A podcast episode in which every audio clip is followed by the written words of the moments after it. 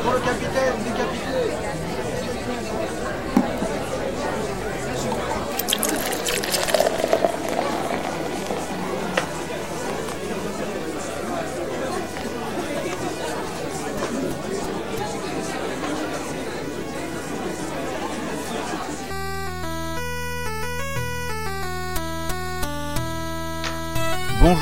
Écoutez Quand en passant, je suis Xavier, j'espère que vous allez bien. Voici le 15e épisode de l'émission intitulé Se défaire de nos rages. Euh, dans cet épisode, vous allez surtout entendre Michel, une amie que vous commencez à connaître euh, pour ses précieuses interventions euh, dans Comme en passant. Alors une fois n'est pas coutume, je procède de manière un peu étrange peut-être pour vous, euh, c'est-à-dire que le titre du, du, podcast, euh, ici se défaire de nos rages, précède en quelque sorte le sujet, parce que euh, je ne fais pas comme euh, un philosophe ou un universitaire, un intellectuel, je ne, cogite pas un sujet, en fait c'est plutôt euh, dans mes écritures, dans mes, dans mes réflexions, euh, une phrase vient et euh, je considère, peut-être à tort, et peut-être que c'est très prétentieux de ma part, que euh, cette phrase n'est pas une synthèse, mais elle vient euh, exprimer, reformuler des choses qui sont en gestation, une réflexion un peu souterraine. Et d'un coup, il y a quelques années, cette phrase "se défaire rages" euh, était arrivée comme ça dans ma tête et je l'avais écrite. Alors dans cette euh, dans cette phrase se défaire de nos rages, on on a euh, on entend plusieurs choses. On entend déjà que euh, on on serait enragé. Alors qui c'est ce nous, nos rages? Qui qui a des rages? Et il s'agirait de s'en défaire, donc il y aurait une manière de se défaire de ces rages, et alors dans la formulation on entend déjà qu'il ne s'agit pas de se défaire de la rage en tant que maladie, de trouver un, remède, mais vous allez le voir euh, dans l'intervention, dans la longue discussion avec euh, Michel, euh, il y a des, connexions, des liens, on ne parle pas des rages au sens métaphorique pour rien, on ne parle pas d'excès de, de, colère, on parle bien d'une rage. Je vous laisse écouter l'épisode, j'espère qu'il va vous plaire.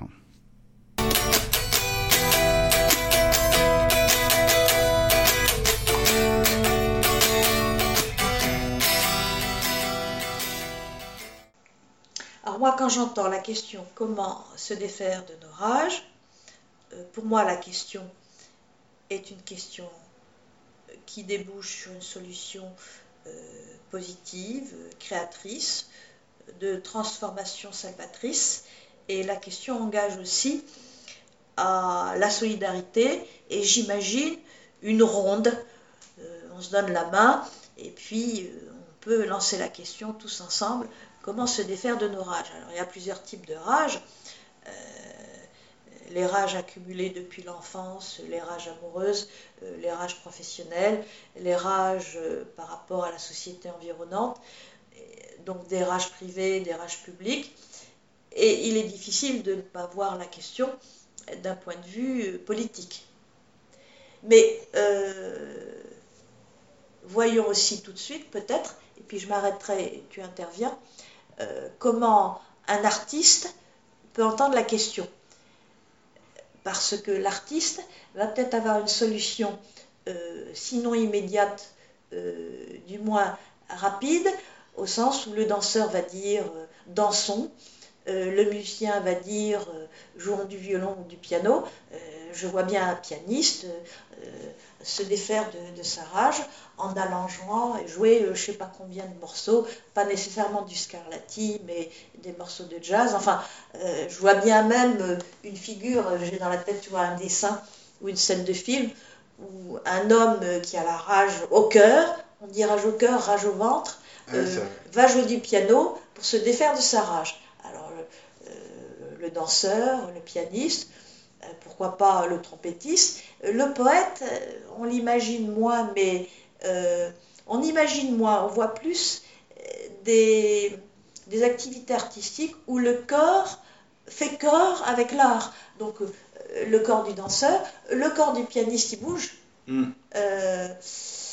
Même le corps du, du guitariste. le corps du guitariste. Que je suis, euh, je l'ai vu ça. Quand, n'empêche, tu joues tu fais 3 heures de guitare, le corps n'est pas, c'est pas comme euh, si j'étais danseur, mais tu fais 3 heures de guitare ou 4 heures de guitare d'affilée, euh, après, euh, ça te- en tout cas, ça t'apaise. Pour l'instant, ça ne règle Ça pas le problème. Ça t'apaise. Donc, c'est- oui, le mot apaisement, bah, se défaire de nos rages, ça aboutirait à un apaisement peut-être pas définitif, parce que les rages, elles reviennent. Oui, c'est une Donc- pause. C'est une pause temporaire. C'est une petite pause. C'est une pause temporaire. Euh, et donc la rage prend au corps. Et l'apaisement recherché, Il il doit n'est pas simplement psychique, il est physique. Oui, ils doivent venir d'un. Alors, déjà, euh, par rapport au nous, moi, ce que j'avais. euh, quand j'avais pensé cette phrase-là, je m'étais vraiment. euh, imaginé un équipage.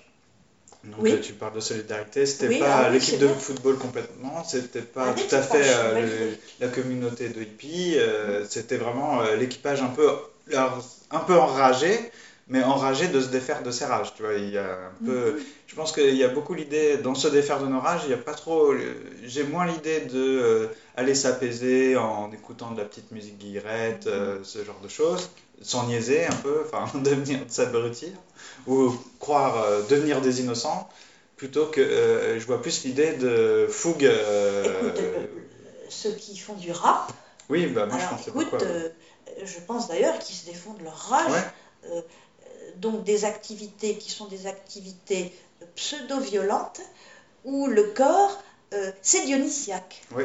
Ah, Il y a quelque chose de dionysiaque. Même dans le guitariste, euh, bon, tu me diras, c'est plutôt apollinien, mais le corps a, a besoin de s'épancher et de jeter son jus. Ah.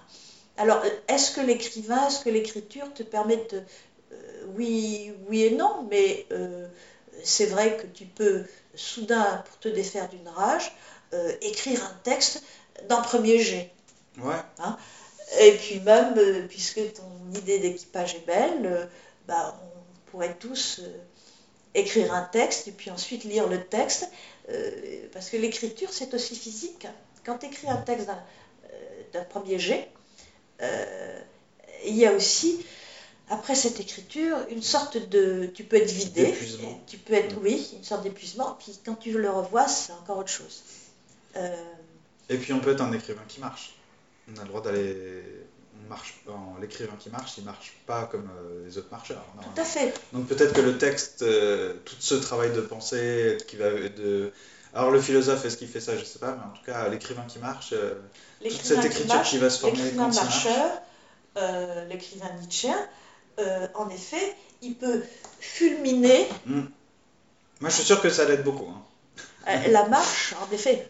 Oui, il peut fulminer euh, parce que précisément, euh, ça empêche la rage de faire des chimbiliques biliques intérieures et au lieu de la subir, tu l'agis, je pense. Et il y a peut-être aussi un aspect de la rage euh, que la marche ou l'effort physique euh, nous permet de nous approprier. Parce qu'il y a des choses qui se passent à notre insu lorsqu'il y a des déploiements physiques. Euh, C'est pas que du défouloir. quoi. non, c'est pas que c'est pas, pas que un relâchement. Ça, ça- c'est l'idée de pause. Un peu, peut-être. Ça va nous C'est pas que ça. faire gagner du temps. Mais Et puis, quels sont les autres types d'activités artistiques Bon, alors pour utiliser un exemple, alors ça vaut depuis la plus haute antiquité, mais après tout, pourquoi pas Guernica.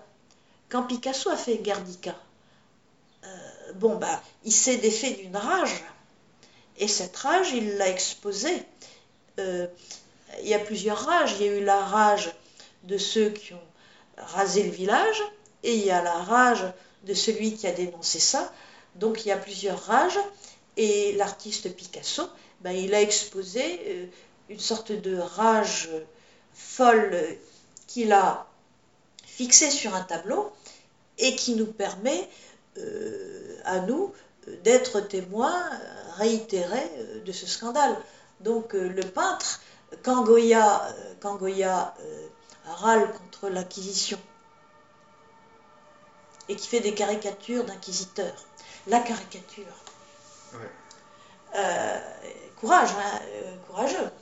c'est une façon de se défaire d'une rage politique. Hein, politique, les grands caricaturistes. Alors là, peut-être qu'il y a plusieurs thèmes euh, qui sont voisins.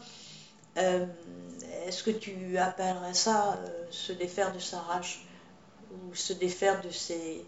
Moi, je me méfie de la rage politique par rapport... je ne dis pas qu'elle n'existe pas, mais je m'en méfie pour pas qu'à un moment donné, on soit dans une rage symbolique ou trop métaphorique. Parce que l'idée, mon idée de sujet au début, Enfin, quand je me suis mis à réfléchir ce que la mhm. phrase que j'avais écrite, sans trop savoir pourquoi je l'avais écrite, c'était que euh, on a lu tout à l'heure en cellule la définition de la rage, le sens médical, euh, et je savais plus si euh, finalement il y avait un état comme ça vraiment chez l'homme ou si on ne, l'évoquait que par métaphore finalement, parce que en fait c'est une grosse colère.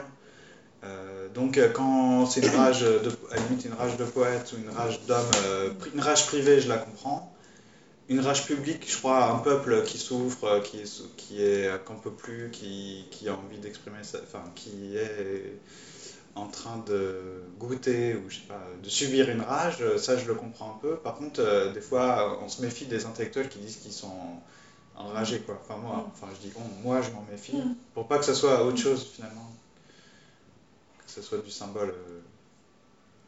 Oui, parce que Sinon, n'importe quelle cause euh, politique va pouvoir euh, s'emparer du concept. Euh, par contre, pendant que tu parlais, je pensais à la chose suivante, c'est que quelqu'un d'enragé se moque complètement de la question des limites. Il y a un noyau là. Donc la transgression va de soi, la transgression de toutes les limites, de toutes les conventions. Donc, se défaire de nos rages, bon, c'est une rage qu'on subit, qu'on veut agir, mais on va, il y a les rages des autres aussi. Alors, tu as raison de ne pas vouloir trop politiser ça, parce que, n'empêche qu'il y a aussi quand même des situations d'impuissance sociopolitique. Tu vois? Euh, Alors, il ne faut pas tomber non plus dans dans le panneau de ceux qui, des politiciens qui veulent enrager et mettre à leur service. tu vois? Mm. Tu vois? Euh, Parce que ça serait une façon de, de dire que tout fanatisme politique, euh, bah, c'est une rage salvatrice. Alors qu'en fait, euh, ça peut, enfin, il y a beaucoup de rages destructrices, je pense qu'il n'y en a pas beaucoup des salvatrices. Enfin, tout le sujet de se défaire de nos rages, si on savait comment s'en défaire. Alors justement, se mettre à plusieurs. L'idée d'équipage, c'est beau. Euh, comment se défaire de nos rages? Est-ce que tu vois ça en termes de défense par rapport à ceux qui nous l'inoculeraient Qui nous l'inoculeraient ou qui... Alors, on a nos propres... Oui, alors, c'est vrai qu'on euh, pourrait dire on se défait de la cause de nos rages, mais en fait, finalement, je trouve que, comme on a beaucoup aussi dans l'idée de se défaire de nos rages, c'est qu'on a des... On a autant d'anciennes rages qui pèsent encore que de nouvelles. Alors après, de la rage politique, en général, elle est là parce que euh, il y a une situation donnée, présente, euh, qui est dite insoutenable et Par exemple, tu vois, je pense au philosophe Jaspers, qui a vécu en Allemagne euh, à la période du nazisme, qui n'a pas quitté l'Allemagne. Il y était avec son épouse qui était juive. Et il a souffert énormément euh, de devoir euh, se tenir à carreau. Évident. Mm. il n'a jamais eu de compromission avec le nazisme il l'a démystifié tout de suite. Alors, il devait bien être dans un état de rage intérieure par rapport justement au fanatisme nazi. Et comment s'en défaire de cette rage intérieure? Hein? Eh bien, il euh, faut sans doute extérioriser. Il y a des formes de transmutation. Euh, quand il y a solidarité, il y a résistance mutuelle. Euh, comment se défaire de nos rages C'est aussi le thème de la résistance dans la solidarité. Mm. Hein et, ce que j'aime, c'est comment se défaire. Donc il y a peut-être différents moyens. Euh, en tout cas, ça a l'air possible. Ça a l'air possible, puisqu'on se dit comment s'en défaire, c'est qu'on se dit que c'est possible de le faire. quitte à, oui, quitte à se dire que ça peut revenir. Mais comment trouver des solutions humaines pour se défaire des rages? Qui seraient dues à la condition humaine Historiquement, c'est quoi déjà euh, Parce qu'on parle de la rage politique, historiquement, c'est quoi les grands moments où on- le peuple, où on se serait libéré de nos rages? Est-ce que la Révolution Bon, française tu as la euh, Révolution ouais. française, tu as peut-être la Révolution. euh, je dirais pas la Révolution russe parce que le peuple. voilà. Est-ce que le peuple était très mature? C'est plus.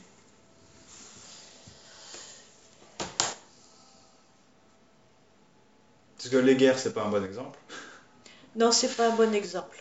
On se défait pas de Euh, rages. le, le- le grand dérapage possible, et tu as raison, euh, ce serait le dérapage entre fanatisme et rage. Ouais.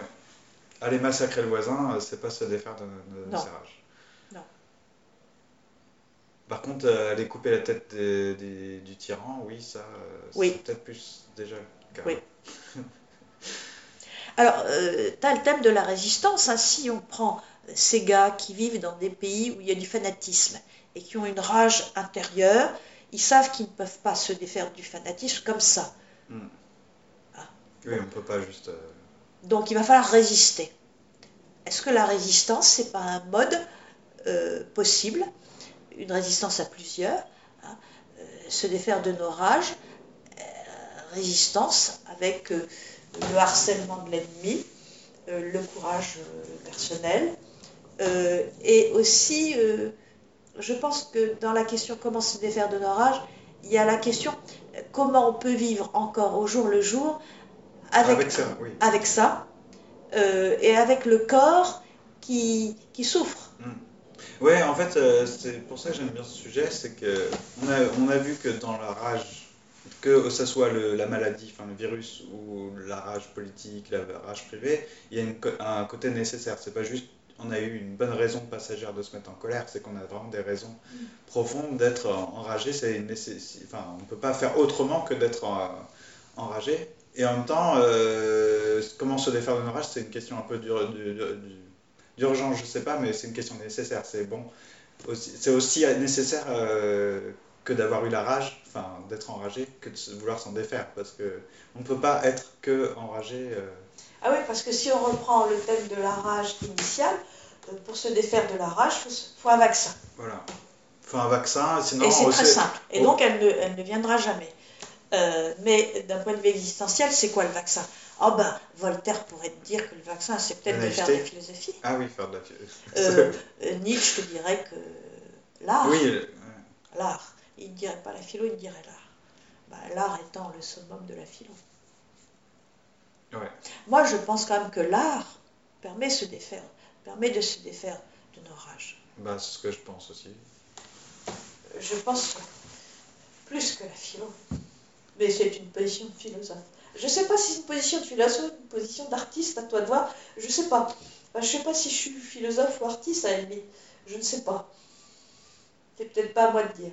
Mais euh, j'aurais tendance à dire que l'artiste peut plus que d'autres. Déjà, il est censé prendre conscience de sa rage, de se poser la question. Alors que le, est-ce que le philosophe est Et toujours qu'il a un- des moyens d'expression. Oui. Comment se défaire? Tu dis comment se défaire? Donc il faut avoir l'habileté du moyen d'expression. Parce que si tu en prends conscience, ok, c'est beaucoup. Mais encore faut-il avoir les moyens de s'en défaire. Et l'artiste, il a les moyens. Parce que c'est pas un système philosophique qu'il nous faut. hein. Si c'est un concept, il... c'est un concept très bizarre aussi. Est-ce qu'un concept va défaire les... Pourquoi pas hein, Ceci dit, je suis pas réfractaire à l'idée. Est-ce qu'un concept... euh, Il faut que le corps. hmm. Il y a un bouillonnement Ouais, moi j'ai physique. l'impression qu'il faut... Il y a un bouillonnement artistique. C'est pour ça, tu vois, Kierkegaard et Nietzsche, ils peuvent euh, s'intéresser à la question parce que l'un et l'autre, d'abord, sont des écrivains. Et puis l'un et l'autre, euh, ils regardent gentiment euh, le concept classique Mm. et ils veulent aller au-delà du concept puisque ce sont des artistes. Et ce sont des artistes qui savent aussi manier le concept. Eux, ils peuvent se défaire de leur rage. D'ailleurs, euh, est-ce que... Ah, tu vas me dire, oui, mais il était malade aussi. Bon. Mais je sais pas, est-ce que le oui à la vie de Nietzsche, c'est pas aussi Oui. euh, une manière aussi de s'être défait de lui de...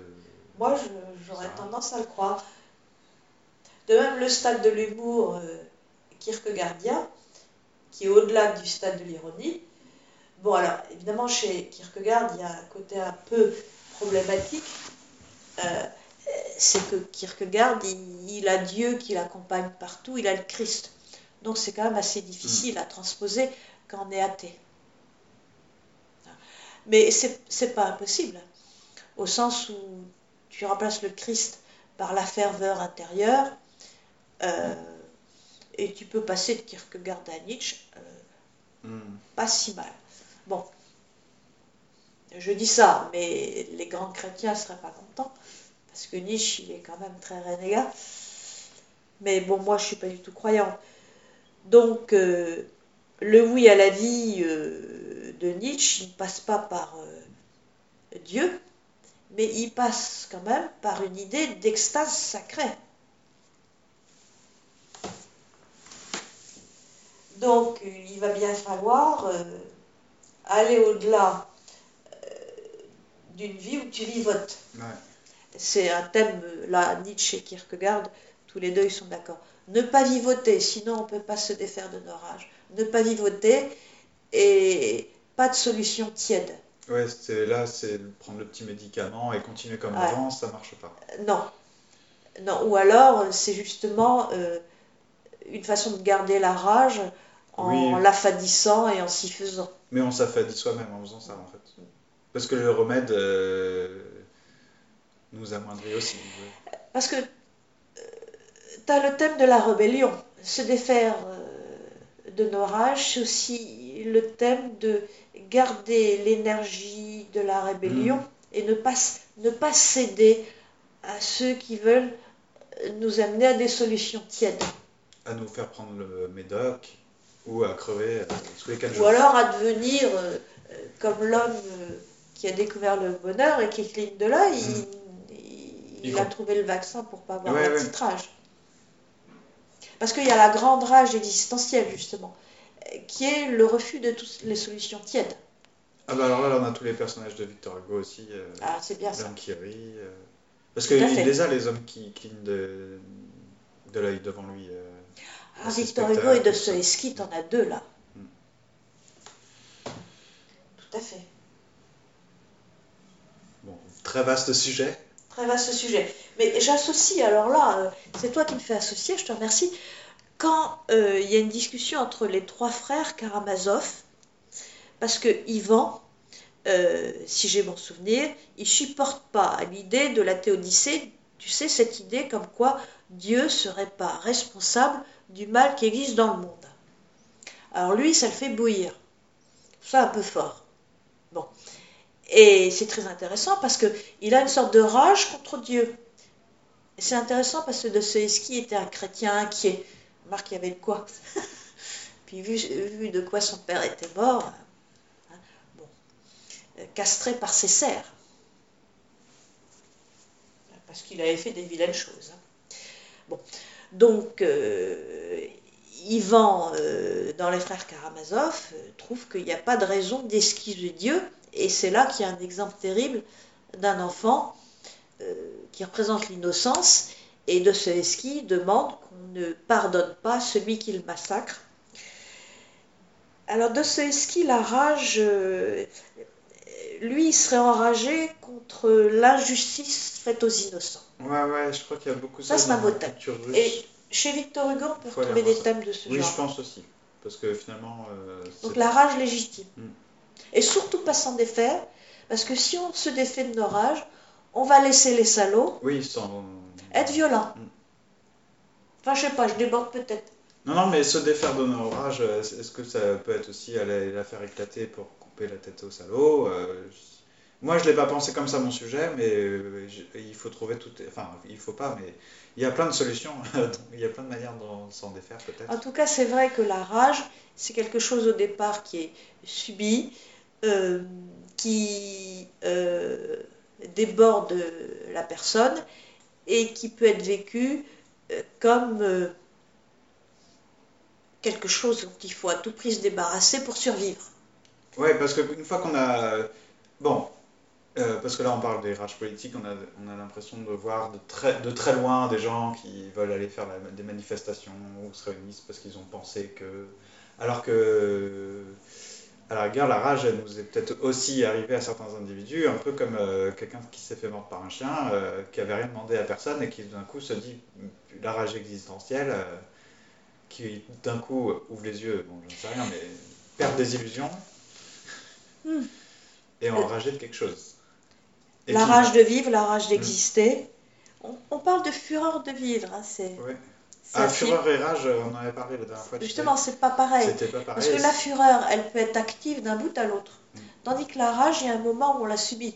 On peut en effet la, la transmuer et refuser de, de la subir.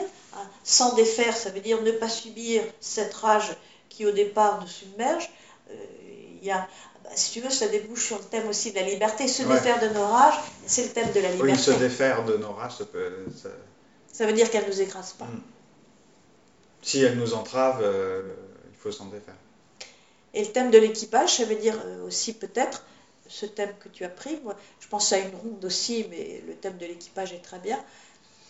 Euh, Comme quoi, les rages sont quelquefois telles que euh, la solidarité, le cœur, l'amour, hein, l'amour, Mm. euh, le thème de l'amour. Ah oui, oui, on n'a même pas parlé parce que je pense vu à ça. Mais oui. Est-ce que.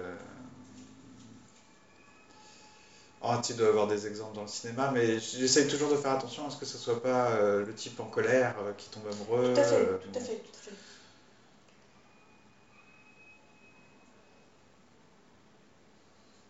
Alors les différents moyens, évidemment, bon, on a parlé tout à l'heure euh, des moyens d'expression artistique. Lorsque tu écoutes euh, la symphonie fantastique de Berlioz, Voilà, que. T'as la symphonie pathétique de Tchaïkovski, extrêmement triste, Euh, et la symphonie fantastique de Berlioz. Là, Berlioz, il utilise tous les cuivres. euh, et ça sonne, euh, ça résonne, et à un moment, il y a le dies. Il y a un moment fabuleux où tu entends le dies au sein d'un orchestre de cuivre. C'est- assez sublime, hein, c'est- grand Berlioz. Il faut l'écouter à plein tube, il ne faut pas mettre ça en sourdine, sinon c'est pas Berlioz. Et là, tu as de la peine à ne pas croire que l'artiste qui a fait ça ne s'est pas défait d'une sorte de rage et qu'il a, qu'il a réussi à s'en défaire. Mm. Mais lui, tu as vu les moyens d'expression qu'il a à sa disposition. Ceci étant, il ne faut pas oublier la souffrance des artistes avant de pouvoir se défaire de leur rage. Ouais, l'activité de création, euh, surtout d'un, j'ai envie de dire presque, surtout d'un musicien, d'un compositeur qui doit penser euh, tous ces détails. euh, c'est pas euh, juste. euh, C'est ça. bon, C'est ça. je dis Oui. pas que les autres arts sont plus faciles, mais en tout Oui. cas, l'écriture, on va ça. plus facilement tomber dans l'illusion de faire quelque chose, alors que Oui. le Ah, mus- tu, parce qu'il y a toujours le premier jet.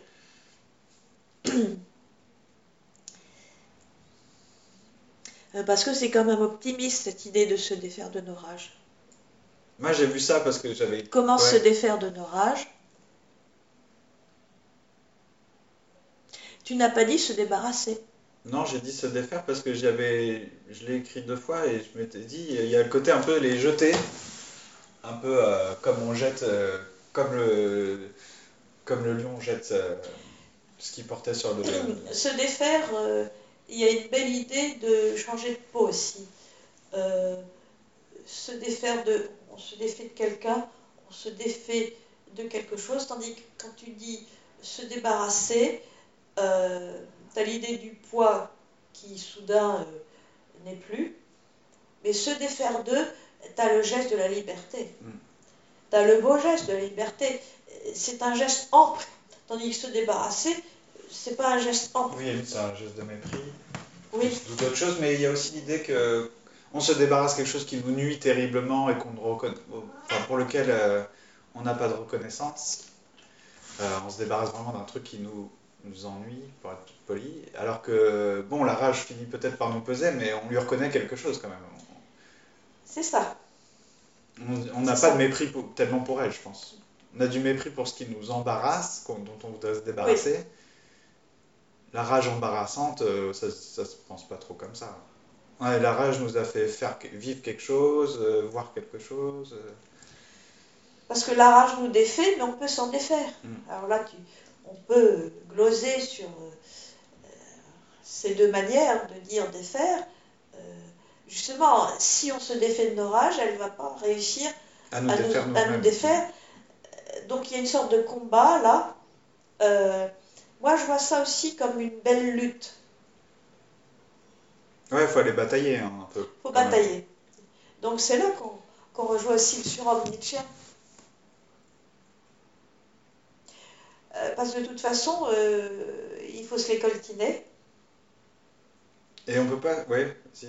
Elles sont incontournables. Et Il faut s'en défaire. Mm. Est-ce que ça veut dire qu'on sera, on en sera débarrassé? Peut-être pas. oui, peut-être s'en défaire, c'est pas s'en débarrasser. Peut-être que même c'est l'acte de vouloir s'en débarrasser, s'en défaire, pardon. Même si au final on les jette pas si loin, mais l'acte de vouloir Ben les voilà. défaire est tout Voilà, ce qu'il faut. si tu réussis retenir. à te défaire de tes rages, avec le rap, avec le piano, avec la danse, euh, avec la guitare, euh, avec euh, je sais pas quel type de dessin, euh, tu sauras que même si tu n'en es pas débarrassé, tu pourras toujours t'en défaire. Et là, on rejoint presque les petits trucs euh, que j'aime bien de Beckett euh, sur, euh, sur la peinture, tu sais, l'échec. Mais on refait. On- il est peut-être impossible de se débarrasser de nos rages, mais c'est pour ça que c'est. euh, Enfin, Ah, il y a aussi ça. c'est pour ça qu'on s'en qu'on s'en défait, euh, que c'est une obligation de s'en défaire. Enfin, c'est pas pour ça, au sens, c'est une raison, euh, la, raison première, mais. Alors, euh, est-ce qu'il n'y aurait pas aussi une histoire des rages selon les moments de la vie Comment se défaire de nos rages euh, quand on est enfant, quand on est adolescent, à l'âge d'homme Tu sais, tous ces textes philosophiques et tous ces textes poétiques sur les âges de la vie. Est-ce que c'est plus facile de se défaire de ces rages quand on est enfant que quand on est adulte? Euh, est-ce que quand on est adulte, euh, on n'a pas tendance à, à dire bon, bah, c'est trop tard? Ouais. Bon, Il y a aussi les âges de la vie.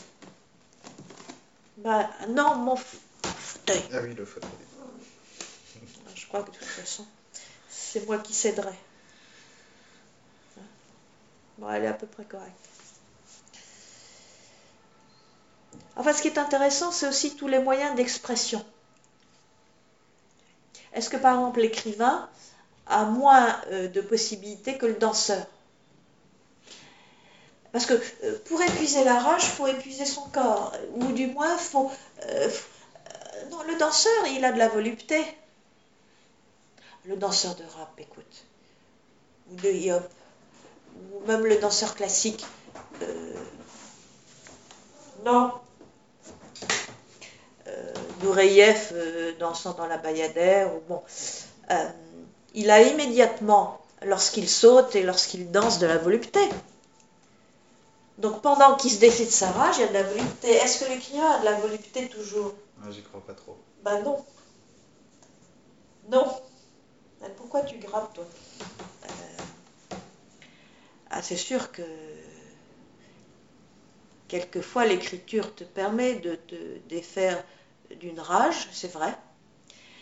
Mais tu suces sans et eau, hein. Et euh, sinon, ça m'a enfin, étonné que, en fait, dans les personnages, parce qu'il nous faudrait des personnages, on n'a pas tant de situations ni de personnages dans le cinéma ou dans la littérature dans d'enragés, en fait. On a des monstres, justement, on a des gens en colère. Oh, il y en a un, malheureusement qui représente très bien un enragé atroce et que j'aime pas du tout comme acteur. Tout le monde en fait un plat. Je dis pas qu'il était mauvais acteur, mais c'est Michel Simon. Je supporte pas ce- son physique. Ah, je vois pas qui, qui c'est. Ah, il est atroce. Ah, je supporte pas. Euh, Tu vois pas qui c'est? Non Ben, ça fait rien, mais regarde ce soir. Alors, tu veux pas regarder? Là Regarde, regarde ah, Michel bah, Simon. je, je regarderai tout à l'heure. Ah oui, non, tu peux pas tout faire à la fois. Oui, oui, excuse-moi. Euh, sinon, je cherche. euh, Alors il y a un thème, mais c'est pas le thème de la rage. Tu sais, Stevenson, euh, Jekyll et Hyde, Ah oui, oui, bon, ça, on a- c'est pas tout à fait la rage. Ah, J'y ai pensé immédiatement parce Bien que c'est très proche, hein, on a envie de dire. Ah, c'est bah, proche, si. c'est proche. Parce qu'en plus, dans, le, dans notre littérature après populaire et tout ça, on a les comics, on a le personnage de Hulk qui fait penser un peu à ça. Oui, c'est oui. le fait d'avoir un homme qui se transforme en une espèce de bête euh, qui va sans limite euh, vers la violence et compagnie. Oui, bah, euh, le, le vampire, c'est pas l'enragé, il oui. est pas enragé le vampire. Mais on est dans des, Il- dans des images très proches. Mais le vampire, on l'imagine quand même toujours un peu contrôlé. Bah après, j'imagine qu'il y a T'as plein vu de le des vampires Oui, oui, ça c'était c'est énorme ça. Euh, et j'ai vu l'adaptation de euh, Nosferatu le vampire La, vieille, vieille, vieille, là, oui.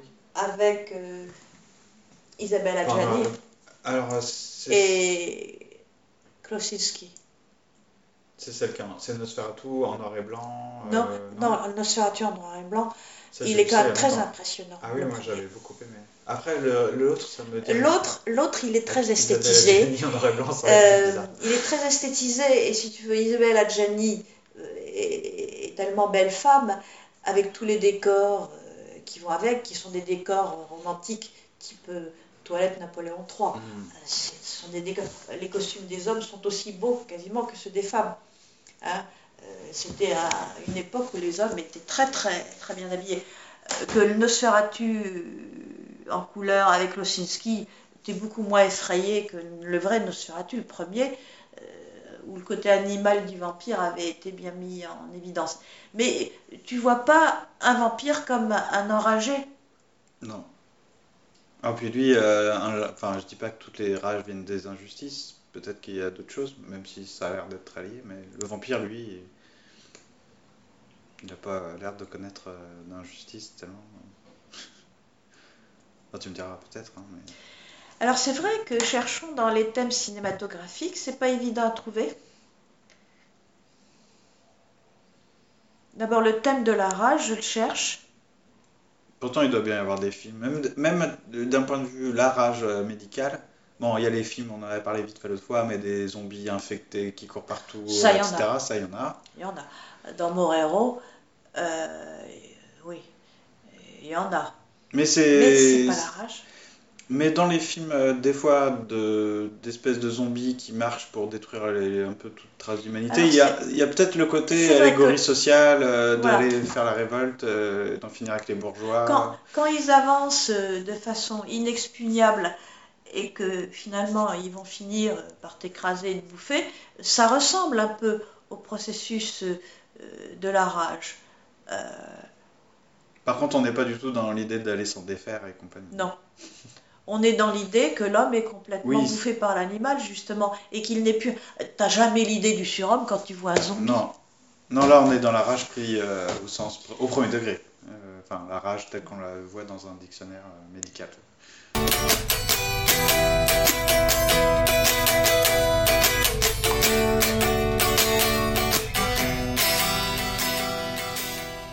Est-ce qu'il n'y a pas des titres de films qui commenceraient par euh, Tiens, tu veux pas Euh, c'est une colonne. Non, c'est en dessous là. Regarde l'autre. Voilà, en dessous. Ah, Touche, ici. voilà, celui-là. Ah, ça fait rien si ça s'écroule, on s'en fiche. Ici, tu, tu- tu comprends pourquoi j'ai pas mis de bibliothèque? Parce que ça, je veux bien, mais je veux pas qu'il soit mûr. Sinon, j'ai que des livres et c'est- pas beau que des livres. Poussière. Alors, alors est-ce qu'il y a des films qui commencent par rage? La rage du tigre. Ah, voilà, la rage du tigre. Voilà, film de 73. Ils doivent le citer à toute vitesse. Bon, ça ne veut pas dire que la thématique de la rage ne soit pas dans d'autres films. Il suffit pas Oui, oui, c'est Bien sûr. Mais déjà, ça aurait été sympa s'il y avait d'autres titres avec la rage. Ben, il n'y en a pas. Bon, après, il y a dans Zola, il y a tous les personnages aussi. euh, le- Mais ça serait intéressant de regarder Victor Hugo, Zola et de Dostoevsky. Remarque, c'est du boulot. Tu as, Ouais, facilement six mois de travail. faire une thèse euh, sur Euh, la rage dans les... tu as quand même l'idée de pleurer de rage. Quelqu'un qui pleure de rage. L'animal, il pleure pas de rage. Non. Euh, Quand euh, le père de Chimène dit au rage, Oui. au désespoir, aux vieillesses ennemies, il pleure de rage. Alors, on pense qu'il se retient, ce- cet homme noble. Il pleurait de rage. Alors, ça, c'est pas du tout animal. L'animal, il pleure pas de rage. Donc, c'est quoi ça? Est-ce que quand tu pleures de rage, tu te défais de ta rage? Est-ce que tu dirais, excuse-moi, c'est un peu sanguinolent, hein, c'est parce que je, je pense justement à Polanski. Tu Polanski, il a épousé une actrice qui s'appelait Sharon Tate, qui était une très belle femme et qui joue dans le bal des vampires. Elle a été assassinée alors qu'elle était enceinte. Elle a été assassinée euh, par un groupe de dingues euh, aux USA. Et ils étaient un groupe d'amis, une dizaine, dans une maison très luxueuse. Et le groupe de dingues est arrivé, ils ont tué absolument tout le monde dans des circonstances absolument horribles. Euh, peu après le bal des vampires, il était tout jeune, il a 80 ans maintenant, il est frais comme un gardon. euh, euh, voilà un résilient. hein. Donc il va avoir 30 ans. Donc tu vois, il en a 80 maintenant. Tu vois, c'est vieux. Est-ce qu'on peut dire que ces tueurs étaient des enragés Et ils ont tué de façon très mutilante, sans aucun sens des limites. À mon avis, dans toutes les descriptions médicales, médico-légales, tu sais, de l'époque, euh, quand j'avais relu, euh, bon, je suis pas sûr que ce soit le cas, mais je vois bien euh, des médecins euh, légistes de l'époque, euh, même 19e, tout ça, décrire les crimes, là, tu sais, dans Pierre, moi, Pierre Rivière. Ah, c'est euh, bien ça. ce serait un peu, euh, je sais pas, je dis pas que je m'en souviens pas, hein, comment, mais comment on décrit les trucs, tu sais, sauvages, etc. C'est aussi un vocabulaire, euh, Ouais. tu sais, de dire ah, il a égor- il a massacré de manière Voilà. comme un enragé, ou tu vois, ça serait possible d'entendre comment ça. il tue l'enragé Oui, comme Voilà, pas de manière humaine, on dire. C'est ça. Il mutile, Il Il mutile, égorge. il, il défait euh, les visages, euh, tu vois, t'auras un côté un peu comme ça. Ah, quand même. Euh, dans des films comme Yvan le Terrible, ces films-là. Oui, mais alors on, re- on retrouve le thème du tyran fanatique. Or, euh, quand tu dis comment se défaire de nos rages, euh, on n'est pas dans ce domaine-là. On n'est Mm. pas dans, justement, on n'est pas dans le domaine du pathologique. Le tyran fanatique, il est complètement euh, sous l'emprise de la tuerie. Ouais. Oui, Néron, euh, il a quand même dit à Sénèque de se trucider. Hein. Euh, Sénèque, il a dit Ok, j'y vais. En même temps, je dis euh, non Caligula, mais tu sais, au début de la pièce, euh, quand il explique à Hélicon euh, pourquoi, pourquoi il va faire ce qu'il va faire, euh, il y a bien un peu cette idée. Il il dit pas qu'il est. en- Caligula, il est hors de question qu'il soit en colère, c'est pas le sujet. et il dit bien que c'est une vérité qui vient de lui apparaître euh, à l'esprit euh, à cause de la mort d'une femme, qu'il n'est pas en colère, qu'il n'est pas fou. Ça reste à voir, mais. Mais, il y a, mais n'empêche, c'est centré autour. Non, euh, les gens vivent dans le mensonge. Tu sais, il, y a une- il se, se lève un peu d'un coup comme ça, avec éclat, et dit, eh bien, les gens vont vivre dans la vérité, et moi, j'ai les moyens de, d'être leur professeur. En gros, il y a bien une espèce de rage. Non, je sais pas trop ce que c'est. Tu vois, il y a un côté peut-être un peu. Est-ce qu'on peut parler de la rage du justicier? Ouais, je pense qu'il y a peut-être ça. La rage du justicier? Donc ici, donc c'est le fait que tu endosses ta rage et que tu en fais une cause noble. Par contre, euh, ce que, en tout cas, par exemple chez Caligula, parce que c'est un peu mélangé, il- ok, il va être, il y a des gens qui vont mourir à cause de lui, même si euh, l'idée de base de bonne, enfin, une- est intéressante.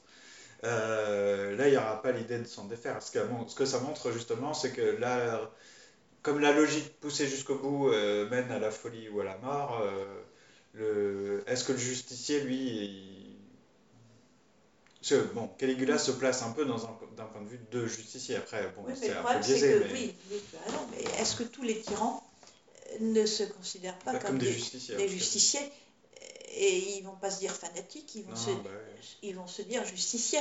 Ils vont trouver des mauvais et des bons et en effet purger. Ah, Alors après, c'est peut-être euh, une manière de, de voir là une- justement une rage. euh, Ah, je vais peut-être lui ouvrir la porte. Ah bah oui, la pauvre. Une rage euh, destructrice Tu là. bien, tu le remets n'importe comment. C'est la bibliothèque de poche. En tout cas, pleurer de rage, ça arrive à des gens très bien. Pas qu'aux tyrans. Moi, j'aime bien. Comment Alors, On pleure de rage, on est plusieurs, on pleure de rage. Comment se défaire de ça? Alors, pleurer de rage, euh, est-ce que c'est se défaire de la rage ou est-ce que c'est déjà c'est une expression de la rage? Il y a une idée d'injustice, de Ouais. dépit, d'impuissance. Je pense que c'est un aveu d'impuissance Oui. causé par la rage. euh, D'ailleurs, par- c'est bien ça, c'est bien ça que, que le père de, de Chimène. de Chimène euh, dit. Mm. C'est un aveu Ouais, d'impuissance, désespoir, mais c'est euh, c'est lié à son impuissance de vieillard. Donc, c'est lié au manque de vigueur de, physique, la vigueur de la jeunesse. Au rage, au désespoir, aux vieillesses ennemies. ouais. Euh, bon. Euh, donc là, évidemment, euh, on aurait tendance à dire qu'il y a une rage du vieillard qui, qui lui tombe dessus parce que physiquement, Mm. Il peut plus trop il n'est lutter. plus dans la vigueur. Est-ce qu'on est obligé d'aller euh, batailler pour euh, se défaire de sa rage en grand vainqueur, euh, tout ça, ou est-ce que il n'y a pas une manière non défaitiste d'être dans la mélancolie dans... Ah bah écoute, là, on va retrouver le stoïcien. Mm. Le stoïcien, il se défait de sa rage. Bon, c'est pas facile de stoïcien, mais t'as raison. Il y, y a un texte de Pascal qui est assez beau dans Entretien de Pascal avec Monsieur de Sassy, où Pascal, euh, qui les admire beaucoup, il admire beaucoup les stoïciens, mais il a une certaine réserve, car les stoïciens prétendent pouvoir par eux-mêmes, sans le recours à Dieu, sans médiateur, euh, être autonomes et libres, chez d'orgueil. Mais euh, Pascal dit que quand même, il n'y a pas eu mieux dans l'histoire de la philosophie pour mettre à distance les vanités du monde et la force du moi.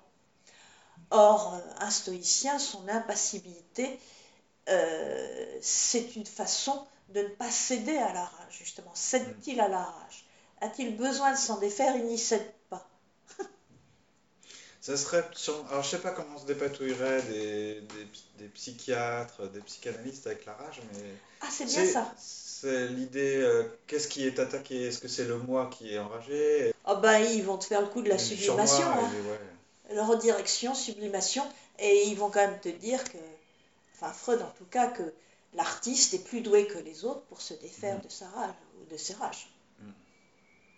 La sublimation artistique étant la solution, mais bon, si tu n'as pas la sublimation artistique, ben, tu as d'autres solutions. tu as le droit, la morale, la Mm. culture, euh, tout ce qui est de l'ordre de la maîtrise, mais justement la sublimation, c'est pas simplement pas de l'ordre du contrôle et de la maîtrise, c'est de l'ordre de la transmutation, du dépassement et de la création. Donc on va retrouver, parce que la sublimation, la sublimation, euh, il y a une façon bébête de lire Freud, mais euh, la sublimation, c'est quand même euh, la puissance de la création, et ce qui fait que tu échappes à ta propre violence, parce que tu crées, c'est- pas rien. Simplement Freud, il ne va pas appeler Dieu, Mm. il ne va pas dire merci mon Dieu. Hein, euh, pas la peine d'aller chercher Dieu. Donc il y a une puissance créatrice en l'homme qui lui permet d'échapper au désastre. Et l'artiste, D'ailleurs, est-ce qu'il n'y a pas de la rage que chez l'athée, finalement? Est-ce qu'il n'y a pas? De la rage que chez l'athée Ah, c'est une belle question. Est-ce que la grosse question là de se question. défaire de nos rages, c'est parce que c'est facile euh, à la rigueur, c'est c'est de pas trop se poser la question, mais on tout le la problématique. euh, Ah ben euh, là, euh, ta question est intéressante parce que Pascal, par exemple, dirait aux libertins que pour se défaire de leur rage, bah, il faut quand même accueillir le Christ médiateur. Ouais. Pascal euh, n'est pas dans la rage. Donc en effet, il y a une rage de la tête. Ça, il y a une belle lecture. hein. Rousseau et son Dieu, il a un Dieu très, très, peu, très, peu, très peu chrétien. Euh, Rousseau, il, il te ferait un truc sur, euh, assez beau sur la rage ou l'amour propre. L'amour propre enrage. Ah oui, ça, ça, il y a de quoi faire. Je pense que ce qui rage le plus, d'ailleurs, communément, je pense, c'est l'amour propre. L'amour propre enrage. Et l'amour propre enrage tellement euh, qu'il y a, il arrive à corrompre la raison. L'amour propre corrupteur. Euh, et cette corruption c'est la mauvaise rage. C'est pas mal ça l'idée, comme en plus c'est un, la rage est un virus, tu sais, le côté de s'empoisonner par la rage Ah tout à fait. Et alors là, Rousseau, il peut te parler de la rage de paraître, la rage de la comparaison, la rage de la réputation. et d'ailleurs, c'est très puissant, Rousseau, quand, quand, il regarde ce qu'il dit euh, sur euh, les intellectuels corrompus. Il faut faire attention, il ne faut pas mettre ça dans toutes les mains, euh, parce que Rousseau n'est pas fasciste, hein, il ne veut pas désintellectualiser le monde, mais la rage de l'amour-propre, c'est pas celle du père de Chimène. Hmm. Il y a une rage qui est la rage d'écraser l'autre. Oui, ouais, il y a sûrement aussi la rage. C'est pour ça que bon, mon sujet était pris c'est bien une manière d'aller là-dedans, puisque c'est l'idée de s'en défaire, de nos rages. Parce que les rages, je pense qu'on peut en voir après, c'est comme dès qu'on se met à cogiter un sujet, on va se dire, tiens, on peut, il y en a partout. Parce que je pense aussi à tous ces moralistes comme La Bruyère, La Rochefoucauld, quand ils, quand ils te décrivent ce monde des courtisans. C'est extraordinaire, c'est fabuleux. Parce qu'il y a la, on pourrait dire, il y a la bonne rage et la mauvaise rage. Mm. Donc la rage de l'amour-propre, on voit difficilement le côté positif. Ouais. Bah, la rage qui nous amoindrit, la rage qui nous augmente, euh, bon, on revient sur des thèmes. Euh, Ceci étant, là, on va euh, empester, l'amour-propre empeste. Tu vois, il y a encore il y a un thème empesté, il ne faut pas oublier qu'empesté, il y a la peste dedans et il y a encore quelque chose qui est, de l'irréversible maladif. C'est vrai. Bah, il n'est pas content parce qu'il pleut. Tu l'as pas. Hein. Il fait un sale.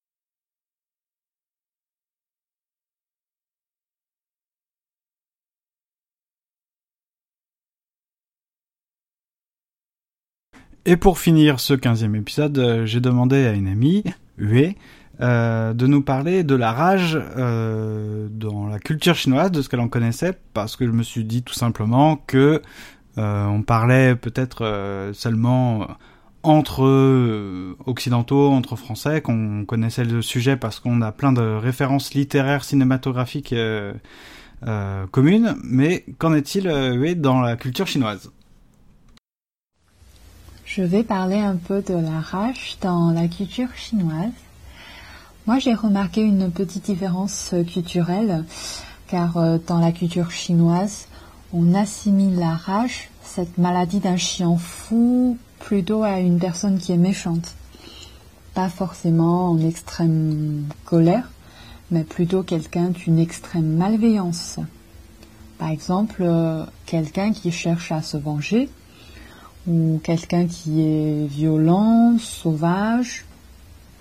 On dit en chinois Feng Luan Yao Ren, c'est-à-dire euh, quelqu'un qui est méchant contre tout le monde, comme un chien fou qui mord n'importe qui lui arrive. Et puis pour quelqu'un enragé, c'est-à-dire quelqu'un qui est en extrême colère, on a une autre expression, nous fa. C'est un métaphore très mignon qui dit quelqu'un a des cheveux hérisés qui soulèverait son chapeau. Il y a une légende derrière ce métaphore concernant un personnage historique qui s'appelle Yue Fei. Il était un célèbre général du XIIe siècle de la dynastie de Song. Il est connu comme un grand héros patriotique car sa maman lui a fait un tatouage des caractères signifient fidèle à mon pays sur son dos quand il part en armée. Il a combattu pour son pays, gouverné par les peuples mandarins contre les ennemis, c'est-à-dire des barbares. C'était une histoire dramatique car enfin il a perdu sa bataille. Du coup, euh, il a écrit un poème intitulé Nu Fa Guan. Je suis tellement en colère que mes cheveux hérisés soulèvent mon chapeau je rêve de manger la viande des ennemis et boire leur sang. Or, l'histoire chinoise fait un contre-exemple. 500 ans plus tard, à l'époque du dernier empereur de la dynastie de Ming, il y a un autre général très connu, mais connu comme un grand trahisseur. Il s'appelle Wu Sangui. Il était très en colère parce qu'on lui a pris son amoureuse, une concubine presque l'âme sœur, On les, a, fait séparer. Il était enragé, ses cheveux hérisés soulèvent son chapeau, et il a trahi son empereur. Il a fait entrer ses ennemis dans son pays. Eh bien, merci beaucoup, Hue, d'avoir euh, enregistré ta voix pour euh, nourrir euh, le sujet, parce que euh, là, je le vois vraiment comme ça, c'est-à-dire que ça nourrit le sujet, c'est pas un éclairage euh, culturel, autre, de la diversité, non, c'est une pierre à l'édifice, un petit peu de nourriture à la réflexion, et puis ça nous permettra certainement, peut-être, on n'en sait rien, dans quelques semaines, dans quelques mois, dans quelques années, soyons fous, de récupérer ce sujet en plein vol, et puis de le prolonger, puisque euh, il s'agit pas de traiter le sujet, il s'agit là d'avoir fait euh, bon beaucoup d'avancées grâce à Michel, hein, euh, donc c'est l'occasion encore une fois de te remercier Michel pour pour cette discussion, cette participation à Comme en passant, et je remercie encore Hué. Euh, J'en profite également pour remercier Zafeu, puisque c'est toujours sympa de discuter avec toi et de te rencontrer.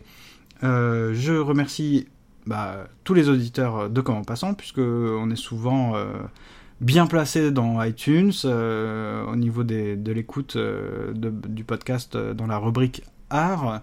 Je vous invite à commenter, à mettre des étoiles, des 5 étoiles, pourquoi pas dans iTunes. En tout cas, c'est très sympa de partager l'épisode, de le tweeter, de, voilà, de, dire ce que vous en pensez, de récupérer, de, continuer peut-être la réflexion chez vous, euh, tout seul dans votre coin. Euh, c'est le but aussi de Comment Passant, hein, c'est d'attirer votre d'actiser votre curiosité euh, d'attirer votre attention sur certaines manières de, voir les choses aussi donc on se retrouvera dans 15 jours donc probablement d'ici le 14 15 16 juillet euh, pour un épisode euh, plutôt euh, sur, je pense, un texte de Beckett, une pièce qui s'appelle La dernière borne, que j'ai vu au théâtre il y a pas longtemps, au théâtre de l'œuvre dans le 9e arrondissement. D'ailleurs, je fais de la pub parce que c'est un, très chouette théâtre.